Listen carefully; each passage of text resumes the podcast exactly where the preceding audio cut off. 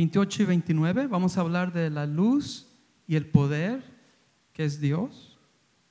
Del 30 al 31, la palabra de Dios y quién como el Señor. Del 32 al 36, aplicando el consejo de Dios. Dios tiene consejos para nosotros. ¿Lo escuchamos? ¿Sí? ¿Lo aplicamos? You answer that question. Usted responde, ¿verdad? Los versos 37 al 45 dice, los que esperan en Dios. Los que esperan en Dios van a mirar resultados. Y luego del 46 al 48 dice, ¿quién contra nosotros? Si Dios está a nuestro lado, ¿quién va a estar contra nosotros? Nadie. Y para terminar del 49 al 50, te alabaré, oh Jehová. Amén. So, esas son las ocho partes que vamos a tratar en detalle. ¿Oramos? Amén. Gracias Dios te damos una vez más, Señor. Gracias por estar aquí. Danos, Señor, tu palabra para que la recibamos y la apliquemos a nuestras vidas. Que, que la escuchemos y la apliquemos para que nosotros podamos ver, Señor, que tú estás con nosotros y que es bueno saber que, que así lo es. Te damos gracias en todo. Todos decimos, amén. Ok, recuerda, es un quiz, una prueba de la semana pasada. ¿Recuerdan que, de qué se tratan los salmos principalmente?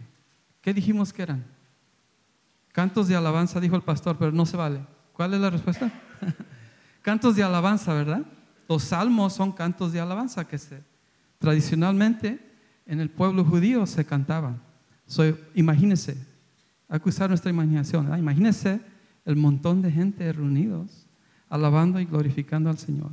Y no solo con sus voces, es un instrumento, pero no solo con las voces, sino con panderetas, símbolos, trompetas, guitarras, de muchas clases de instrumentos. So, imagínense esa, esa función ahí, cantando y alabando al Señor en salmos. Eso era lo que hacían. También dijimos que el, el, salmo más viejito se escribió 3.500 años atrás. Póngase a pensar, aquí tenemos salmos que se escribieron 3.500 años atrás. Y el más nuevecito, el más reciente, 2.500. So, póngase a pensar en eso, ¿verdad? Entonces, cuando leemos los salmos, aquí hay palabras tradiciones o, frases que se usan que a veces a nosotros, porque pasaron muchos años ya, son extrañas. Pero si nos ponemos a pensar en el contexto, la cultura, la historia de las cosas que pasaban, se pueden entender un poco más mejor. También dijimos que como cantos, como himnos, se usan frases, palabras que son como poéticas, que se tiene que pensar un poquito para entender lo que se está diciendo, ¿verdad? Y que también usemos nuestra imaginación para captar, capturar esa emoción, eso que está pasando allí. Nuestras emociones, cuando leemos los salmos, ah, nuestras emociones se relacionan con lo que leemos. He dicho la semana pasada, dije, oh Dios, ¿dónde estás? ¿Se ha sentido así? Dios, ¿por qué me dejaste? ¿Por qué me está pasando esto? Aquí en los salmos se lee eso. Y así es. Aquí el Salmo 18, ¿recuerdan quién lo inspiró? No quién lo escribió, pero quién lo inspiró. ¿Ah? ah no, no, escuché, pero dijiste los enemigos de David. los enemigos de David inspiraron este salmo. eso tenemos que ponerlo en contexto, ¿verdad? Cuando leemos los enemigos de David inspiraron el Salmo 18 y también dice el rey Saúl. El rey Saúl perseguía a David porque querían platicar, ¿verdad? ¿Querían platicar? No, no. leemos el Salmo 18 y ahí David dice, tú me liberaste, tú me salvaste, tú me protegiste de mis enemigos, incluso el rey Saúl. Aquí hay un pasaje, pasaje que habla de la inocencia, que dice David, el salmista dice, yo soy inocente y que me siento con la conciencia limpia y pura porque yo no actué a base de mis emociones, sino esperé en ti. Él tuvo muchas oportunidades de, de matar a Saúl, pero no lo hizo. Él respetaba a esa persona y así él se mantuvo limpio de conciencia. Un consejo para nosotros, ¿verdad? A veces esas emociones que sentimos, como se leen aquí, salen. ¿Quién no se enoja? No le pregunta a Lía porque nos enojamos, ¿verdad? Nos lastima. ¿Y cómo queremos actuar? ¿Verdad? Usted se contesta. Ok, recuerden que hay siete tipos de salmos. No todos son iguales, ¿verdad? Hay salmos de, que son un himno, que es un canto, que se cantan. Hay salmos de lamento, salmos que que allí se lamenta lo que están experimentando o pasando el salmista, ¿verdad? Ese es dos. El tres, salmos de acción de gracias. Todo lo que se habla y se lee allí es de dar gracias al Señor. El otro es de recuerdos. El salmista, el autor, recuerda lo que pasó en el pasado. ¿Verdad? ¿Ya lo pasado, pasado? ¿Sí? ¿Has escuchado eso? de eso se habla, ya lo pasado, pasado, de recuerdos, salmos de recuerdos. Y luego también hay salmos de confianza, salmos de afirmación. Señor, yo estoy puesto parado en ti, porque tú nunca me fallas. Afirmación y confianza. Salmos así. Hay salmos de sabiduría, de instrucciones para nuestras vidas. Y salmos que hablan de la realeza de, Dios como rey. Entonces, cuando usted lea los salmos, ponga eso, trate de clasificarlos así para que se entiendan un poco mejor. El Salmo 18 se clasifica como un salmo de recuerdo y de confianza.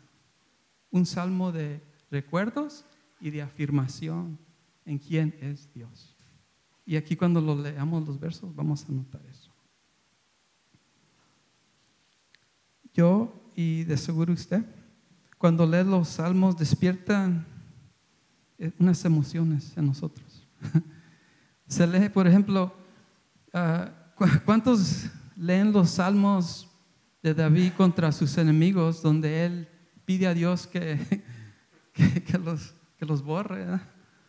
¿Usted ha, orado ese salmo para alguien? no va a decir nada.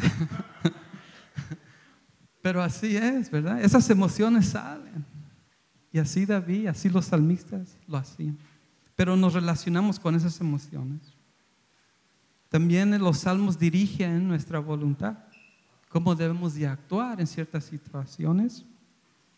Y también para mí, porque a mí me gusta usar la imaginación, nos forzan a usar la imaginación como lo hicimos la semana pasada, ¿recuerdo?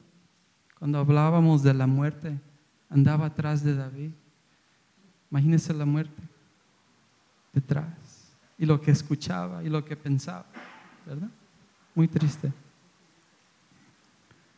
Y también los salmos hablan de dolor, tristeza, miedo, duda, esperanza, vergüenza cosas que nos distraen, ¿no?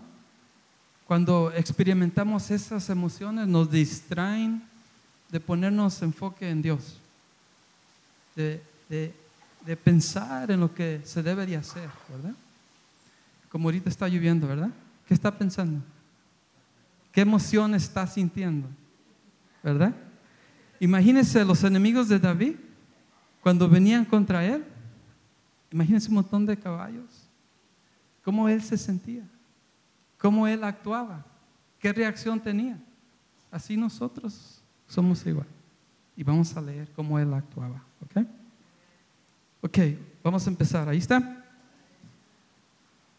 pasaron 11 minutos. Ok, vamos a okay. Los enemigos de David, como dije, inspiraron este salmo y el rey Saúl. Verso 1, leamos el verso 1. Ahí está. ¿Cuál es el primer, ah, las primeras palabras que dice el salmista ahí. Te amo. Mi versión dice, te amo, Señor. Unas dicen, te amo, Jehová. ¿Verdad? Pero piense usted que nomás así lo dice, te amo, Señor. Recuerda, tenemos que usar nuestra imaginación, nuestras emociones para, so we mean what we say. ¿Verdad? Te amo, Señor. Te amo, Señor. ¿Cómo lo estamos haciendo? ¿Verdad? Estamos recordando, estamos afirmando quién es Dios. Te amo, Señor. Así como estábamos cantando, y ese tiempo de, conexión con Dios que tuvimos hace unos minutos, así, esa emoción, ¿verdad? Te amo, Señor. ¿Qué, qué cantamos? Te amo más que mi ser, ¿verdad? Ok, so leamos. Verso 1, ¿verdad? El completo lo, leemos. Te amo, Señor, tú eres mi fuerza, y allí sale todo.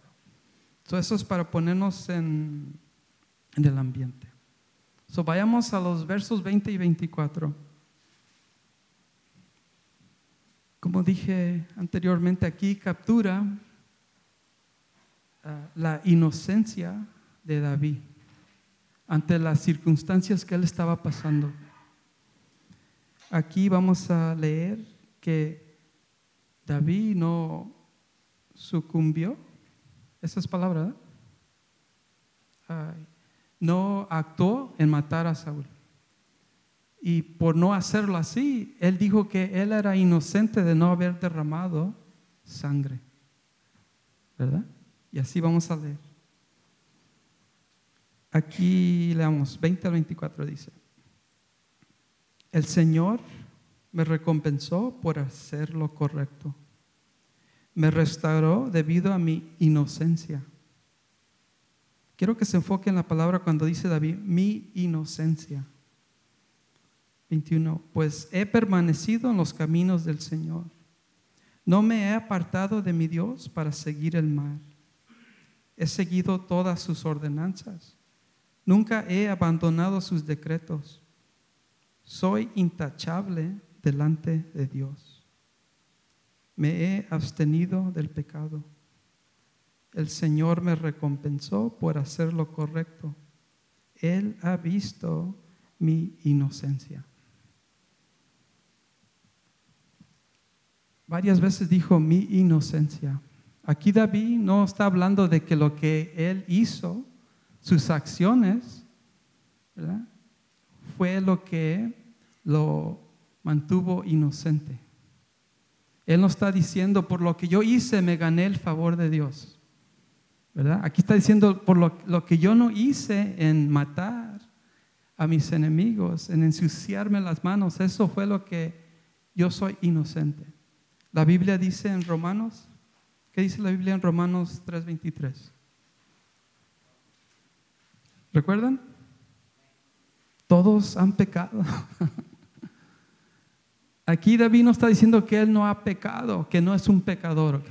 Él está diciendo que él no actuó a base de sus emociones para hacer lo incorrecto. Por eso es inocente. Él no está diciendo que es inocente porque él no es pecador, ¿ok? Eso es lo que está diciendo aquí.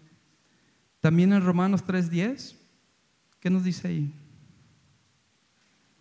3.10 dice, no hay justo aparte de Cristo, como dicen las escrituras, no hay ni uno solo justo ni siquiera uno. Aquí David no está diciendo eso. Él no está diciendo que yo soy, no soy pecador. Él está diciendo, yo me detuve en hacer lo que yo quería hacer, porque yo quería agradar a Dios. Que podamos hacer eso, ¿no? O decir así. Que cuando queramos reaccionar o actuar de cierta manera porque lo que nos están haciendo o lo que está pasando, que nos mantengamos inocentes, ¿verdad? A no actuar en lo que queremos hacer, en nuestra carne, ¿verdad? Sin Dios. Eso es lo que dijo David aquí. Leamos los versos 25 al 27. Aquí va a haber un contraste entre dos personajes. A ver, ¿cuál es usted?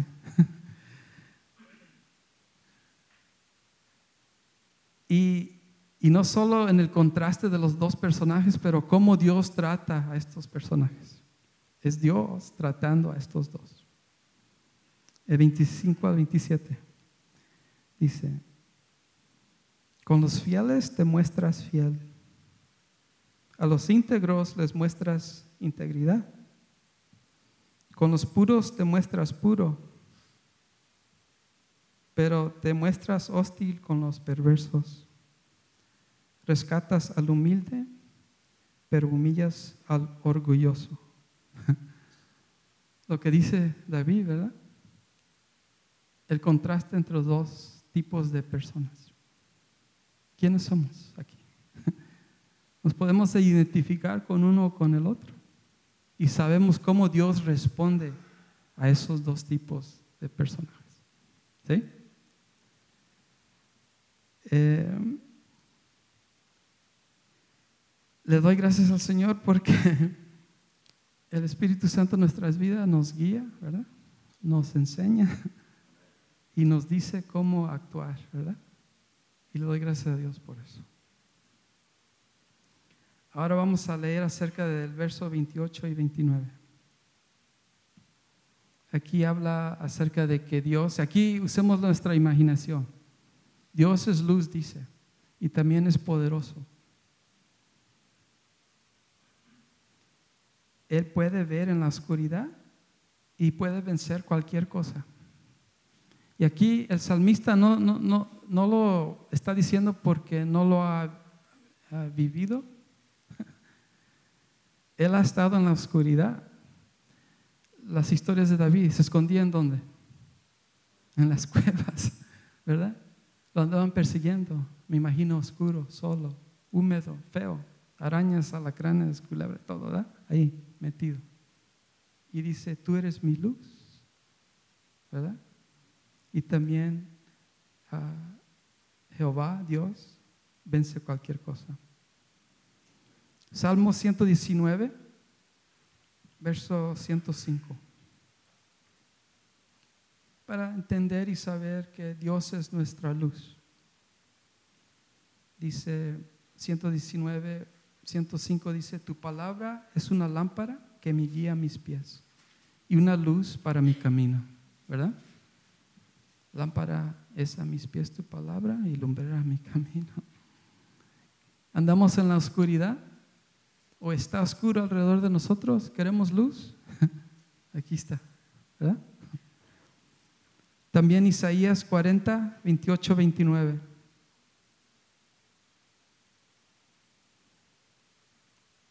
lo que acabamos de leer es nos dice acerca de, de Dios, el Señor es luz. Ahora vamos a mirar que Él es poderoso. Isaías 40, 28, 29 dice, ¿acaso nunca han oído? ¿Nunca han entendido? El Señor es el Dios eterno, el creador de toda la tierra. Él nunca se debilita ni se cansa. ¿Verdad? Nadie puede medir la profundidad de su entendimiento. Él da poder a los indefensos y fortalece a los débiles. Solo Dios. Entonces leamos 28 y 29. Y este es David, inspirado por sus enemigos, diciendo esto. Enciendes una lámpara para mí. El Señor Dios ilumina mi oscuridad con tu fuerza pude, puedo aplastar a un ejército. Imagínese el ejército. Montones y montones de soldados. Listos para la guerra. Listos para actuar. Dice, ¿qué dice? Con tu fuerza puedo aplastar. ¿Qué es aplastar? Así. un ejército.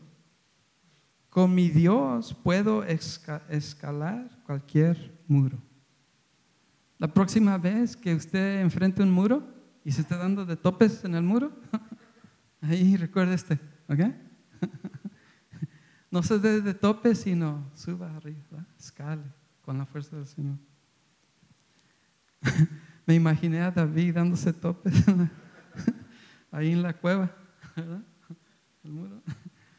Pero paró y dijo, Dios está conmigo. ¿Por qué estoy haciendo esto? ¿verdad? Ok, vayamos a los versos 30 al 31. Aquí nos habla acerca de la palabra de Dios y preguntamos, ¿quién como Dios? ¿Se compara alguien a Dios? ¿A Jehová? ¿Al Señor? Muchos tratan de compararlo con varias cosas. Hay unos que dicen que el diablo y Dios es el, tienen el mismo poder. Eso, eso es mentira. El diablo fue creado. Dios no tiene principio. Él siempre es. ¿verdad? Entonces vamos a leer 30 al 31. Dice, el camino de Dios es perfecto. Todas las promesas del Señor demuestran ser verdaderas. Él es escudo para todos los que buscan su protección. Pues ¿quién es Dios aparte del Señor? ¿Quién más que nuestro Dios? ¿Es una roca sólida? Son preguntas. ¿Quién más? ¿Me pueden decir quién? Está preguntando, ¿verdad? Y luego aquí donde dice, Él es escudo para todos los que, los que buscan protección. ¿Quién quiere protección? Yo quiero protección. ¿A dónde vamos? Vamos al Señor, ¿verdad? Proverbios 3, versos 5 al 6. Esto se los di de tarea a los jóvenes, right? y les, les reté que se lo aprendieran.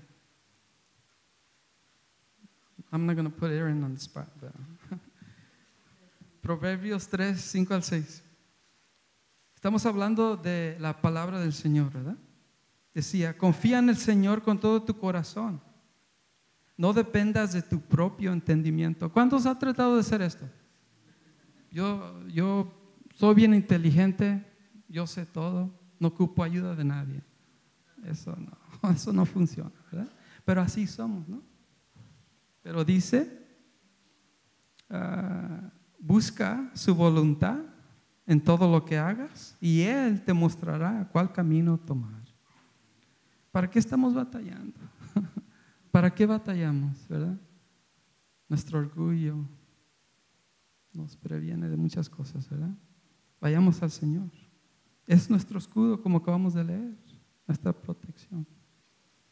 Y luego Isaías 45, del 5 al 6. Si, si, todavía tiene dudas de que el Señor no puede con lo que usted está pasando, dice, yo soy el Señor. Este es Dios hablando, testificando por sí. Dice, yo soy el Señor, no hay otro Dios. Te he preparado para la batalla, aunque tú ni siquiera me conoces.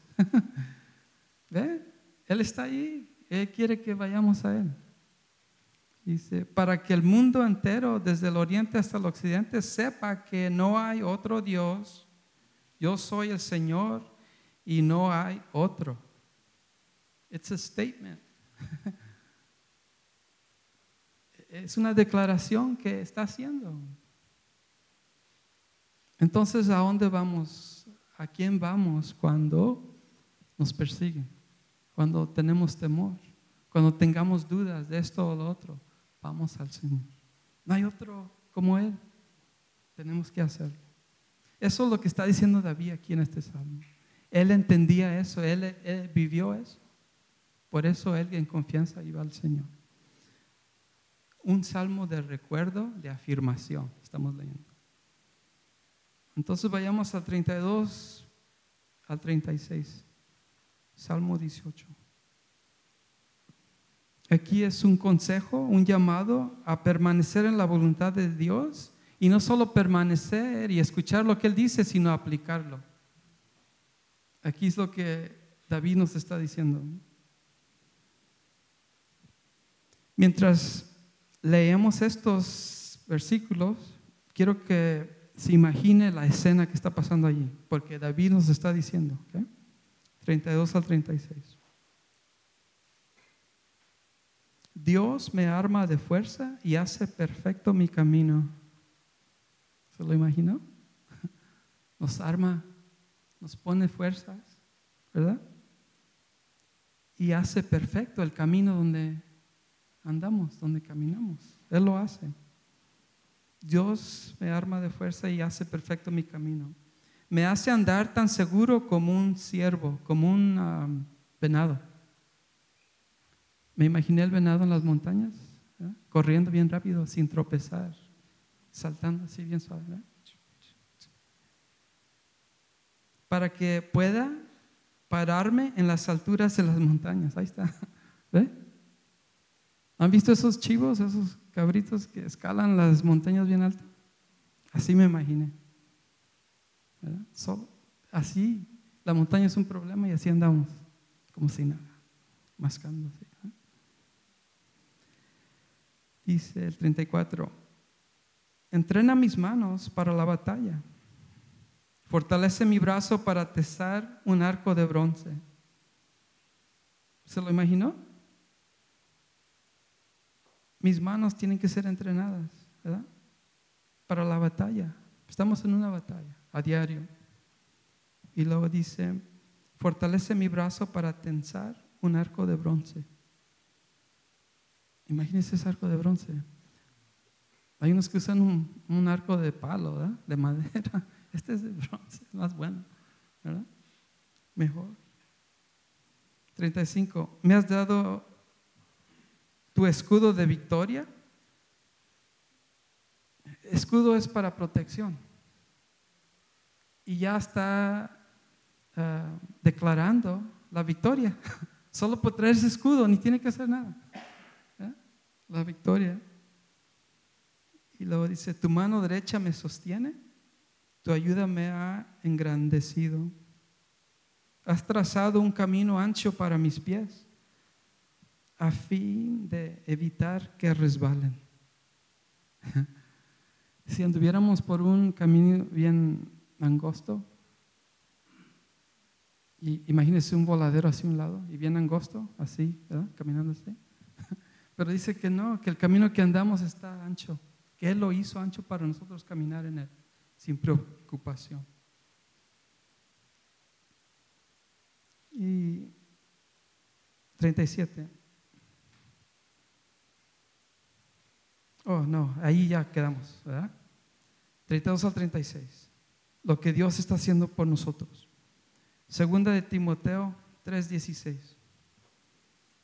Si permanecemos en, el Señor, si acudimos a Él, si escuchamos lo que Él dice, segunda de Timoteo 3, 16 dice, toda la escritura, toda la palabra es inspirada por Dios y es útil para enseñarnos lo que es verdad y para hacernos ver lo que está mal en nuestras vidas. Nos corrige cuando estamos equivocados y nos enseña a hacer lo correcto. La palabra del Señor, para eso la leemos, para eso meditamos en ella. Tenemos que entender lo que Él quiere de nosotros y no solo entenderlo, sino hacerlo. Vayamos al siguiente pasaje. 37 al 45.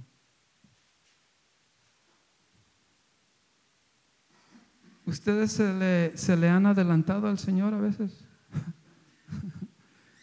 en los grupos en casa, ¿verdad? ¿Recuerdan? Los personajes que estamos leyendo siempre se adelantaron. ¿Y cómo les salieron las cosas? No les salieron bien, ¿verdad? Entonces aquí David varias veces dice que él no se le adelantó al Señor, que esperó en Dios y Dios lo bendijo. Así vamos a leer ahorita. Del 37 al 45. Perseguí a mis enemigos y los alcancé. No me detuve hasta verlos vencidos. No se dio, ¿verdad? 38. Los herí de muerte para que no pudieran levantarse. Cayeron debajo de mis pies. Me has armado de fuerza para la batalla. Has sometido mis enemigos debajo de mis pies. Pusiste mi pie sobre su cuello. Imagínese esa. Destruí a todos los que me odiaban. Pidieron ayuda, pero nadie fue a rescatarlos. Hasta clamaron al Señor, pero Él se negó a responder. Los molí tan fino como el polvo que se lleva el viento. Los barrí los eché a la calle como suciedad. ¿Se imaginó todo eso? Me diste la victoria sobre lo que me acusaban. Me nombraste el gobernador de naciones. Ahora me sirve gente que ni siquiera conozco. En cuanto oyen hablar de mí, se rinden. Qué bonito, ¿no? Ahí viene Tony. Oh, oh, oh. Naciones extranjeras se arrastran ante mí. Todas pierden el valor y salen temblando de sus fortalezas. Ahí viene David. Córranle, salgan, vámonos. Los que esperan en el Señor, dice, esto va a pasar cuando esperamos en Él. Leí la semana pasada Isaías 40, 31 y, lo ha escuchado usted seguro. Dice, en cambio los que confían o los que esperan en el Señor encontrarán nuevas fuerzas. Volarán alto como con alas de águila. Correrán y no se cansarán. Caminarán y no desmayarán. Los que esperan en el Señor, ¿verdad? Ahora vamos al 46 al 48. Aquí vamos a leer que cuando Dios está a nuestro lado, no tenemos de temer. 46, 48 dice, el Señor vive, alabanzas a mi roca, exaltado sea el Dios de mi salvación. Él es el Dios que da su merecido a los que me dañan. Él somete a las naciones bajo mi control.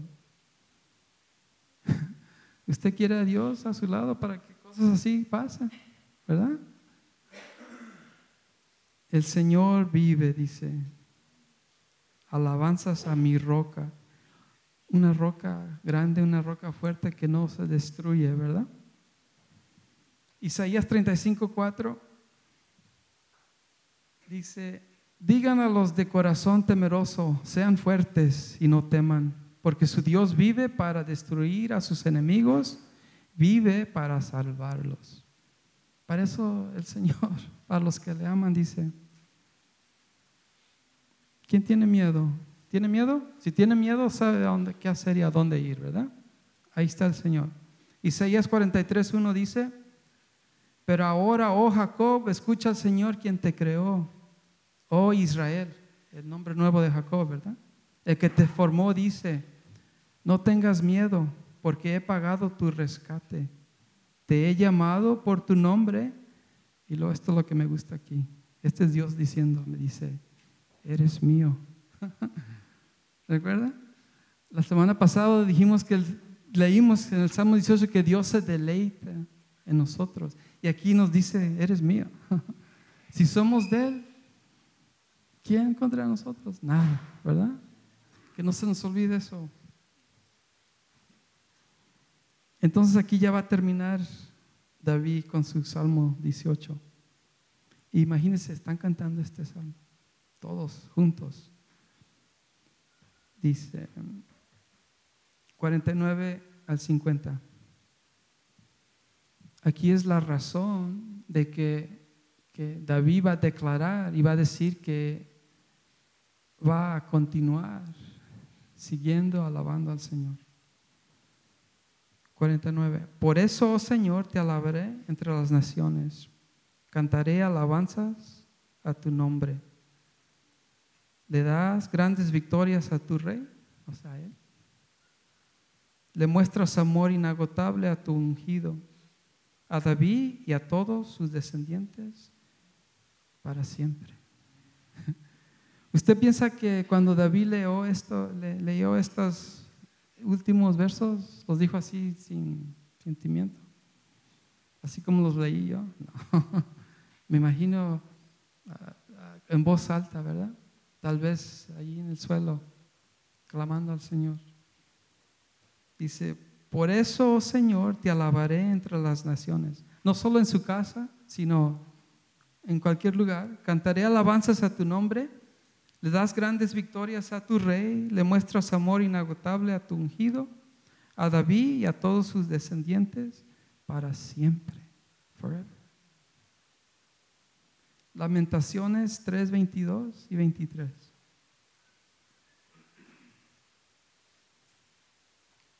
Lo ha escuchado y también hay cantos que, que cantan estos versos aquí. Dice 3, 22, 23. El fiel amor del Señor nunca se acaba. Sus misericordias jamás terminan. Grande es su fidelidad. Sus misericordias son nuevas cada mañana. Terminamos el día hoy, ¿verdad? Ya vamos a terminar la tarde, la noche, nos vamos a ir a dormir. Pero mañana, ¿qué va a pasar? ¿Un nuevo día? ¿Pero así un nuevo día nomás? No. Con el Señor dice, ¿qué dice? Son nuevas. Cada mañana. La misericordia del Señor para nosotros es nueva. Fresh, new start. Empezar otra vez de nuevo, ¿verdad?